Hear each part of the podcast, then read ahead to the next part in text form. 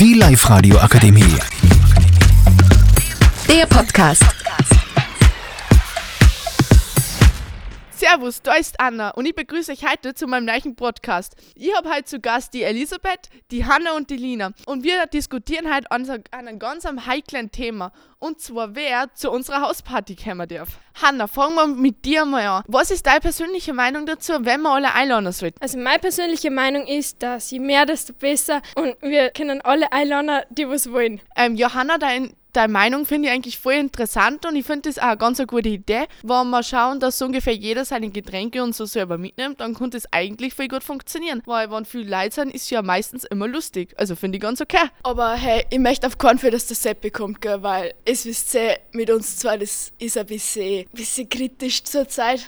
Und ich, ich will bitte auf gar keinen Fall, dass der kommt. Ja, also ich stimme dir zu erlebt. Ich finde auch, dass man eigentlich nur die ähm, engsten Leute einladen sollte. Nicht so Leute, die man eigentlich fast gar nicht kennen oder so. Ja, das stimmt schon, aber was stellst du dann vor, wie viele Leute das da kommen? Ich meine, mit den Ängsten, da können wir mal unsere ganzen Freunde von der Klasse und so einladen und halt generell die, was wir von der Schule gut kennen. Aber irgendwie kommt es ja dann auch wieder drauf aussehen, dass der dann wieder seine besten Freunde und so einladen, möchte. Und irgendwie kommen wir dann auch wieder aus Miriam auf für die neue Freundin vom Seppi. Das wird ja auch nicht so gut funktionieren. Ja, dann kommt der Seppi ganz sicher mit. Wie war's, wenn wir einfach Einladungen ausschicken, dann wäre das alles ganz einfach. Aber wie viel steht sich denn drunter vor? Ja, also, was war, wenn wir halt dann irgendwelche Cousinen oder so einladen? Das war ja ganz okay. So unsere, ja, keine Ahnung, meine Lieblingscousine oder so, die würde jetzt eigentlich schon ganz gern einladen. Das ist eh keine schlechte Idee nicht, weil ich vor den schönen Cousin habe, der eigentlich voll gut zu der Ellie passt und sie ja jetzt Single ist. Ja, das finde ich eigentlich voll die coole Idee, weil wenn es wirklich wäre, dass der Sepp bekommt, dann könnte man den da so richtig eifersüchtig machen